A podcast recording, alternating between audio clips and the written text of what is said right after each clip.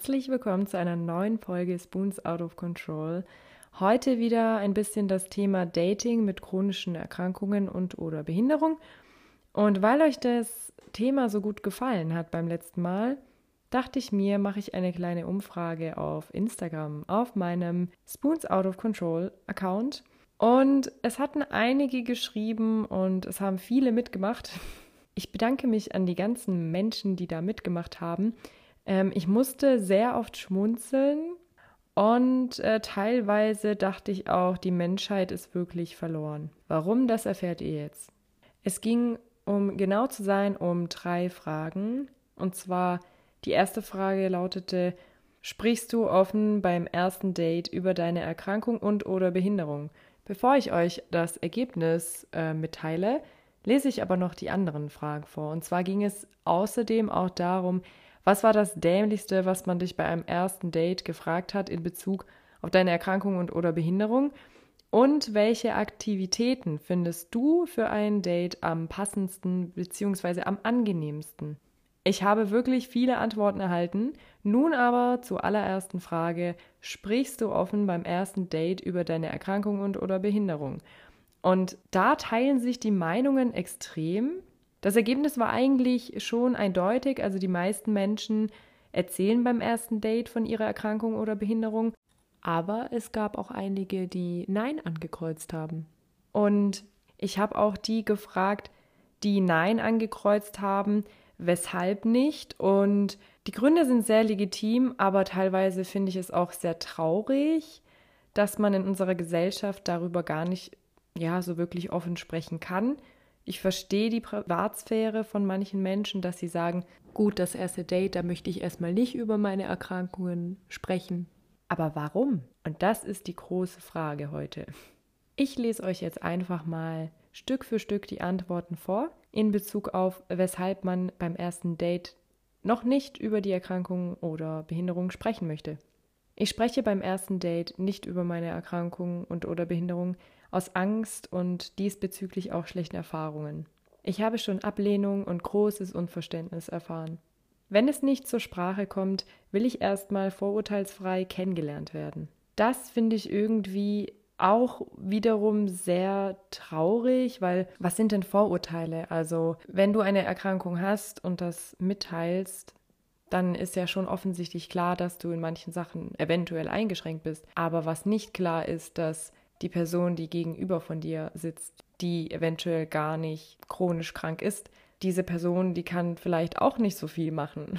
Ich finde, Vorurteile entstehen dann, wenn ich einen Menschen mit einer Erkrankung wirklich sehe. Also es gibt ja auch unsichtbare Erkrankungen, also die nicht auf den ersten Blick sichtbar sind. Und wenn ich aufgrund meiner Erkrankung vorverurteilt werde oder generell verurteilt werde oder meine Fähigkeiten reduziert werden aufgrund meiner Erkrankung und oder Behinderung, dann ist das ja wieder ein Fall für Ableismus und da muss ich ganz ehrlich sagen, ich spreche offen darüber und wenn ich dafür verurteilt werde, dann muss die andere Person damit zurechtkommen. Dann möchte ich mit dieser Person auch gar nichts zu tun haben. Versteht ihr, was ich meine?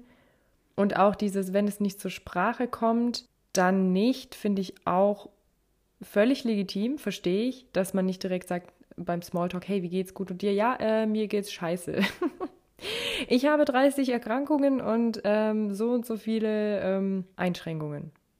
Das ist natürlich auch nicht so das Top-Gesprächsthema, was man wahrscheinlich beim ersten Date haben möchte. Aber ich finde auch, dass man etwas nicht zurückhalten sollte, was man ansprechen möchte. Ich habe noch eine Antwort erhalten von einer Person, die schreibt, weil ich Angst habe, gejudged zu werden, also verurteilt zu werden, oder die typischen Vorurteile im Kopf sind. Ich glaube, da geht es dann wieder los. Man hat selber so ein bisschen diese Vorurteile, die man schon erlebt hat in seinem Kopf, im Hintergedanken und ist da dann auch ein bisschen, ich sag mal, traumatisiert und möchte vielleicht gar nicht, ähm, dass das zur Sprache kommt. Und infolgedessen spricht man dann gar nicht darüber, weil man weiß, ach, die Person wird ja sowieso nicht gut drauf reagieren und mich direkt sowieso wieder verurteilen. Und ja, es ist schade, dass man Sachen nicht anspricht, die auch eigentlich angesprochen werden sollten. Und ich finde, der Grund für Ablehnung ist auch ziemlich krass, weil wenn du deine Erkrankungen ansprichst und dafür abgelehnt wirst, dann zeigt es ja eigentlich auch, dass du mit dieser Person auch nicht wirklich eine Zukunft haben wirst. Und dann ist es meiner Meinung nach eigentlich auch besser so, als wenn du monatelang deine Erkrankungen vielleicht gar nicht ansprichst und dann gibt es den großen Knall. Du hast dich in die Person verliebt, hast ihr aber absolut nichts von deinen Erkrankungen erzählt und dann kommt die Person plötzlich und sagt, hey, ähm, das ist mir zu viel, weil du es ansprichst nach ein, zwei Monaten und dann stehst du da. Deswegen finde ich es irgendwie immer ganz gut, wenn man von Anfang an mit offenen Karten spielt. Klar, man muss nicht ankommen und sagen, hallo, ich bin chronisch krank und werde dir sehr viel Probleme bereiten. Nein, das ist sowieso das absolut falsche Mindset, äh, mal davon abgesehen. Aber ähm, ich gehe ja auch nicht zu den Menschen hin und sage so, hey, hast du eine chronische Erkrankung? Was ich auch krass finde, ist, eine Person hat eben geschrieben, Meistens wird man davor schon geghostet, ist meine Erfahrung. Das ist total krass. Also wenn du geghostet wirst, das ist ja schon ein starkes Stück, weil, I mean, Ghosting. Ghosting ist ja, ne, the latest trend. Excuse me? Wir haben 2023.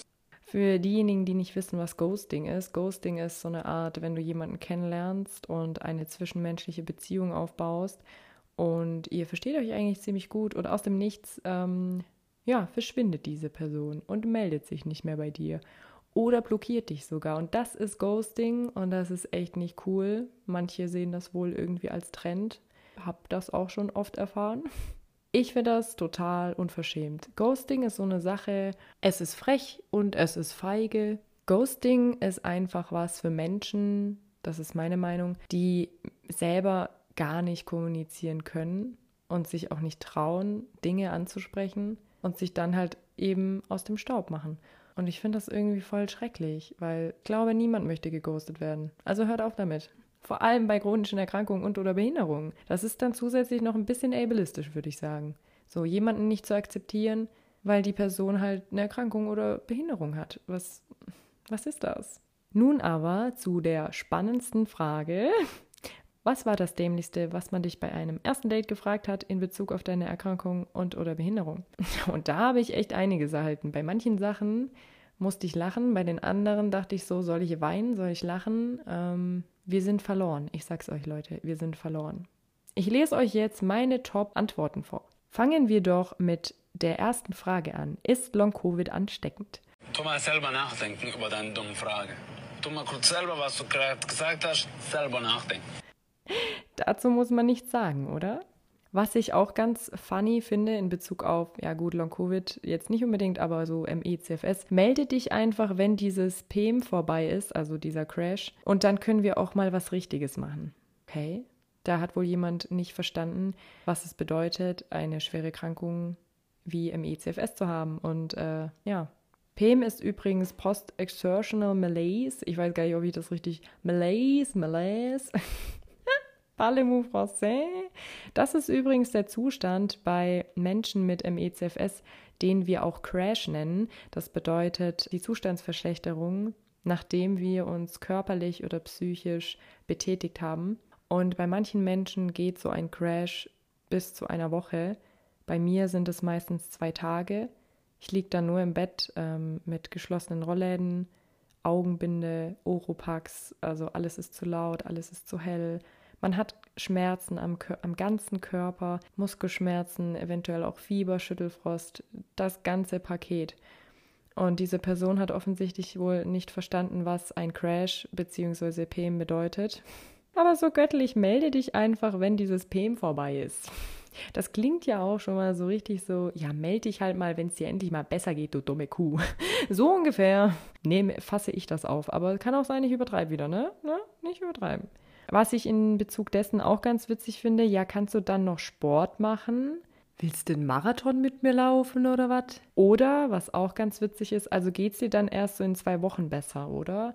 Ja, das ist dann immer so witzig, wenn du sagst, ich habe eine chronische Erkrankung. Das ist genauso wie wenn du gute Besserung sagst. Jetzt kommen die richtig krassen Sachen. Haltet euch fest, nehmt euch Popcorn. Jetzt kommen die richtigen ableistischen Aussagen und Fragen. Und zwar, dann hast du einfach nicht genug gemacht, wenn du nicht wieder arbeitsfähig bist. Oh, thank you. dann hast du nicht zu, dann hast du nicht genug gemacht, um wieder arbeitsfähig zu werden. Was zur Hölle? Und dann hat eine Person geschrieben, das bedeutet, ich muss für dich auch noch arbeiten. nee, Karen, du kannst dich auch zu mir gesellen ins Bett und ähm, ich gebe dir ein bisschen von meinen Schmerzen ab. Also man muss ja dazu sagen, wir chronisch Kranken, wir suchen uns doch keine Beziehung, um finanziell flüssig oder unabhängig zu sein.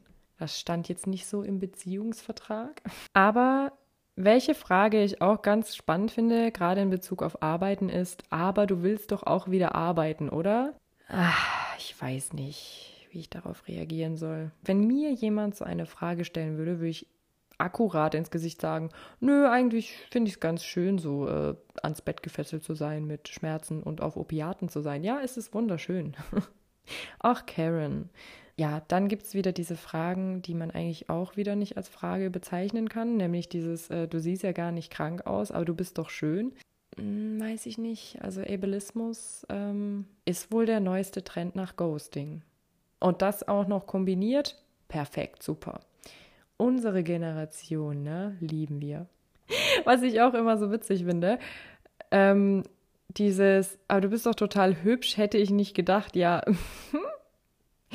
Denkst du, Viren oder Krankheiten schauen erstmal auf dein Äußeres, bevor sie in deinen Körper eindringen oder entstehen? Ich meine, es gab ja mal eine Studie zu Corona, dass anscheinend attraktive Menschen nicht Corona bekommen.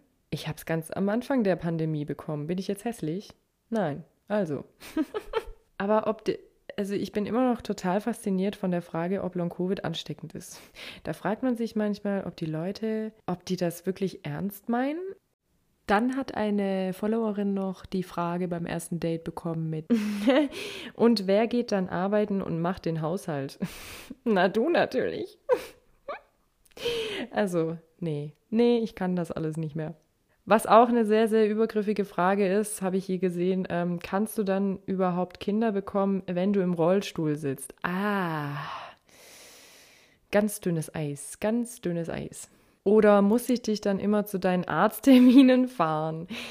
Ja, Karl-Heinz. Ähm, eigentlich suchen wir nur einen Krankenpfleger, einen Taxifahrer und einen Sugar Daddy. That's all I need vor der ganzen Rechnungen from my Arzt and my Osteopathin, because Krankenkasse pays not everything. Habibi, come to Germany. Wie sagt man so schön? Diese Frage wurde mir tatsächlich auch schon gestellt hier mit ähm, nicht ganz, aber so ähnlich. Wozu hast du deinen Rollstuhl? Katharina würde jetzt sagen, ach, weißt du, das Fahrrad war heute zu langweilig und die Bahn kam mal wieder nicht. Da dachte ich so, schmeiße ich mich in mein Hot Wheel. Grüße gehen raus an Katharina an dieser Stelle. ich meine, bei mir wurde ich halt gefragt, weshalb ich einen Gehstock habe. Aber ich wurde das von einem Arzt gefragt, also nicht bei einem Date. Und das ist irgendwie noch äh, skurriler. Okay, berechtigte Frage. Nein, sie ist nicht berechtigt. Definitiv nicht berechtigt. Carsten, ich frage dich auch nicht, warum du eine Brille trägst. Ja, siehst du, merkst du was. Ihr wisst, auf was ich hinaus möchte. Jetzt kommen wir aber zu der spannendsten Frage. Ja, so circa 99 Prozent haben exakt dieselbe Frage schon gestellt bekommen beim ersten Date.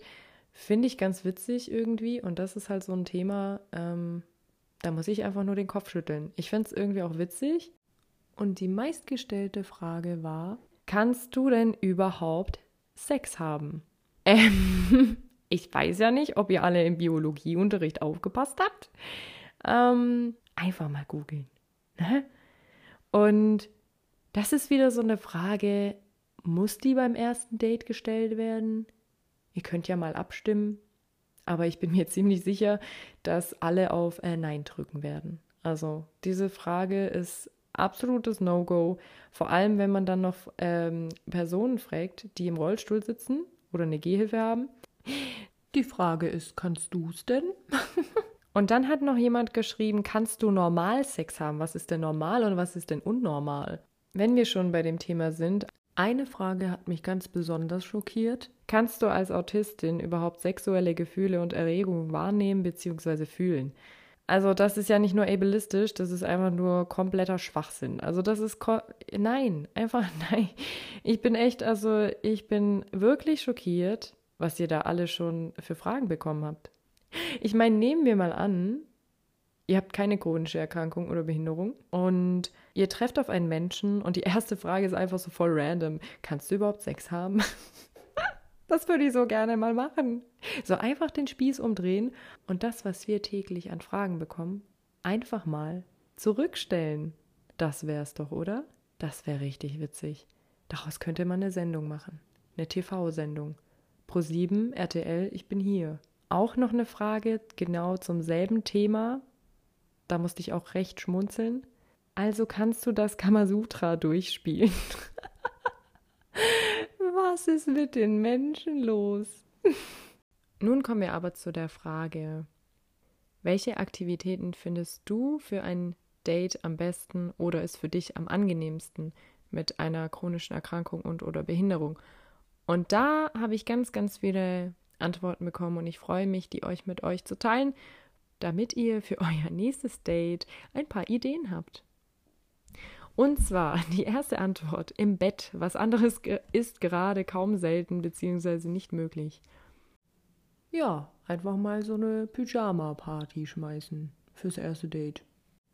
Dann gab es noch die Vorschläge: Spazieren gehen, in der Natur sitzen, in einem ruhigen Café frühstücken, alles, was entspannter und ruhiger ist, essen gehen oder im Kino einen Film anschauen oder bei sich zu Hause kochen oder dann zu Hause einen Film schauen, einen kleinen Spaziergang, gemütlich etwas trinken gehen, aber nicht zu den Stoßzeiten. Das ist übrigens auch sehr hilfreich, wenn man MECFS hat.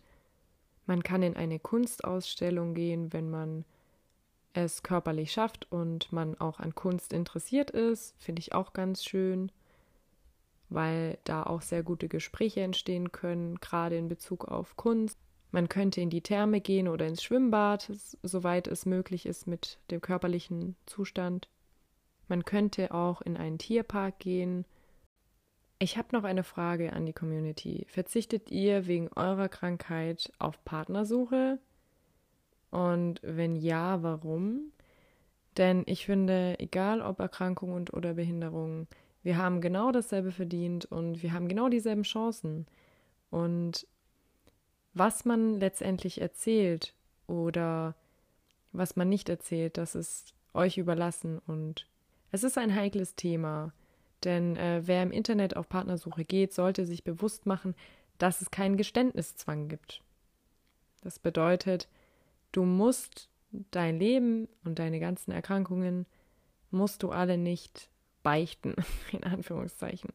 Ich finde, es gibt nichts Schlimmeres, wenn man eine Verbindung zu einer Person aufbaut und dann erst nach einer ja, guten Zeit merkt, die Person ist total ableistisch und akzeptiert dich nicht so, wie du bist. Ich meine, gut, wir hören öfter den Satz und ich sag ihn auch öfter, wir sind nicht unsere Erkrankung, aber wir gehen mit unserer Erkrankung durchs Leben und deswegen finde ich das total wichtig, ähm, dass man offen kommuniziert und beim ersten Date musst du ja nicht direkt über deine Krankheitsgeschichte sprechen, wie es zustande kam. Du kannst lediglich sagen, ich habe eine Erkrankung, davon kann ich dir gern einmal erzählen. Und dann kann man ja sehen, ob die Person Interesse hat, das zu hören und sich wirklich für dich interessiert. Und hier noch ein paar Tipps für gesunde Menschen, die Menschen mit einer chronischen Erkrankung daten Trefft euch am besten an einem Ort, an dem man sich gut unterhalten kann, es gegebenenfalls nicht zu laut ist oder vielleicht auch nicht zu hell. Gerade in Bezug auf MECFS ist das eine sehr große Hilfe. Und man sollte natürlich darauf achten, dass der Ort barrierefrei ist. Das bedeutet zum Beispiel Rollstuhlrampen, Aufzüge und äh, Toiletten in unmittelbarer Nähe. Gib der anderen Person nicht das Gefühl, weniger wert zu sein. Versuche deine Vorurteile im Kopf loszulassen und lerne die Person gegenüber von dir kennen. Stelle Fragen oder hinterfrage, wenn dich die Person interessiert. Vermeide Fragen wie kannst du denn überhaupt dies, kannst du überhaupt jedes. Stattdessen frag die Person nach ihren Interessen, was sie gerne macht, was ihre Stärken sind, denn Letztendlich sind wir alle gleich und das solltest du nicht vergessen. So, nun aber zu einem ganz anderen Thema. Und zwar, wie ihr wisst, bin ich ja im April in der Reha. To be honest, I'm a bit scared, weil ja, MICFS und Reha muss nicht unbedingt was Gutes heißen. Und ich habe eine Umfrage gestartet und zwar zum Thema, ich packe meinen Koffer nur eben Chronic Illness Edition. Und da habe ich euch gefragt, was nehmt ihr mit in die Reha? Was ist für euch am wichtigsten? Und das lese ich jetzt alles mal vor. Lieblingsschlafanzug, ein Spiel, Puzzle bei, bei schlechtem Wetter, Kopfhörer, Handy, Ladegerät, eigene Bettwäsche. Das ist übrigens sehr hilfreich. Daran hätte ich jetzt gar nicht gedacht. Lichterkette? Okay. Macht auf jeden Fall eine angenehme Atmosphäre. Foto für den Nachttisch, dein eigenes Kissen. Ich glaube, das ist das Wichtigste. Ich werde auf jeden Fall mein tolles Nackenkissen mitnehmen. Auf alle Fälle, das darf echt nicht fehlen. Etwas, was für dich sich nach Zuhause anfühlt, finde ich irgendwie auch voll süß. Und dann noch so Sachen wie Wärmepflaster, Nahrungsergänzungsmittel, Medikamente, Gehörschutz, Schlafmaske, Kuscheltiere, eigenes Kissen, Ihr seht schon, eigenes Kissen. Ich glaube, da haben einige schon ein paar schlechte Erfahrungen gemacht. Gesellschaftsspiele. Ja, weiß nicht, ob ich Menschen kennenlernen möchte. ich mag Menschen nicht so. Aber mal gucken. Nein, ich bin ja sehr offener Mensch und ich mag es schon. In Gesellschaft. Ich bin sehr extrovertiert. Gemütliche Klamotten. Scheiß auf Styling. Das fand ich eigentlich so die beste äh, Idee. Ohrstöpsel, ja, definitiv. Oropax werden mitgenommen und auch die Noise-Canceling-Kopfhörer. Snacks sind auch ganz wichtig. Von Schlafmaske bis Oropax. Meine Herzenswärme für dich. Danke dir, meine Liebe. Kommt von einer sehr guten Freundin. Den Panda, den Kuscheltierpanda, den ich habe, den muss ich mitnehmen. Ja, definitiv. Aber bei solchen Sachen habe ich immer Angst, dass ich die dann irgendwie verliere oder dass da irgendwas passiert bei so Kuscheltieren oder so. Aber ich nehme es trotzdem mit. Vielleicht nehme ich dann auch noch den, das süße Faultier mit. Mein Schmusekissen, Kopfhörer. Ja, Kopfhörer muss auch sein, definitiv. Shirt von meinem Mann. Ja, ich habe jetzt keinen Mann, aber vielleicht stelle ich es mir einfach vor. Ich nehme mir einfach irgendein T-Shirt mit ähm, von Adidas oder so und dann stelle ich mir einfach vor, das ist das T-Shirt von meinem Mann. Dann sprühe ich da einfach ähm, irgendein Parfüm drauf. Und dann stelle ich mir einfach vor, dass das das T-Shirt von meinem zukünftigen Mann ist. Dann äh, Wohlfühlklamotten, das hatten wir auch schon. Heizkissen und Heizdecke. Ich weiß, es ist verboten, aber ich habe es trotzdem mitgenommen. Okay, meine Liebe. Ich verrate dich jetzt nicht, aber das ist bei meiner Reha, wo ich hinkomme, leider absolut verboten. Ähm, ich darf auch nicht mal Wärmeflasche oder auch kein, ähm, kein Wasserkocher mitnehmen. Das ist traurig. Fun Fact, ich bekomme in dieser Reha kein veganes Essen. Also ich weiß nicht, wie lange ich hier noch diesen Podcast machen kann. Wenn ich nicht mehr da bin, dann wisst ihr, die hat nichts zu essen bekommen. Nee, Spaß. Es gibt, äh, by the way, übrigens sowieso eine kleine Podcast-Pause im April. Das heißt, die nächste Folge läuft dann erst wieder ab Mai. Aber ich denke mal, so lange könnt ihr euch noch gedulden. Dann äh, Sonnenbrille ist auch ganz wichtig. Aromaöl, weil Krankenhausgeruch. Naja, da muss ich leider sagen, ich finde Krankenhausgerüche auch nicht so nice, wobei so Aromaöl vertrage ich absolut nicht mit meinem Asthma, deswegen fällt das auf jeden Fall weg. Aber es ist eine gute Idee. Ich bekomme da immer direkt Migräne.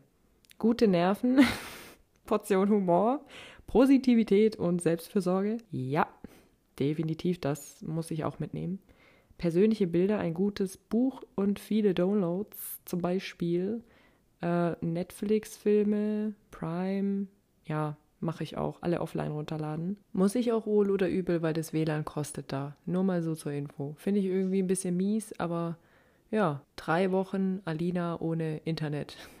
Privatpatienten und Patientinnen bekommen das übrigens umsonst. Ne? Stifte und Papier, Zeitschrift, was zum Lesen, Wellnessprodukte, und dann natürlich auch Dokumente. Das ist wahrscheinlich das Wichtigste. Also Arztberichte und Befunde. Schlappen, Badeanzug, Bademantel, Schuhe fürs Bad, ein Aktenordner, Mini-Wasserkocher. Nein, das ist nicht erlaubt. Und die meisten haben Heizkissen und ein gutes Buch geschrieben und schöne Klamotten und das war es dann eigentlich auch schon. Ich wünsche euch eine gute Zeit und wir hören uns ähm, das nächste Mal. Danke, dass ihr heute wieder dabei wart.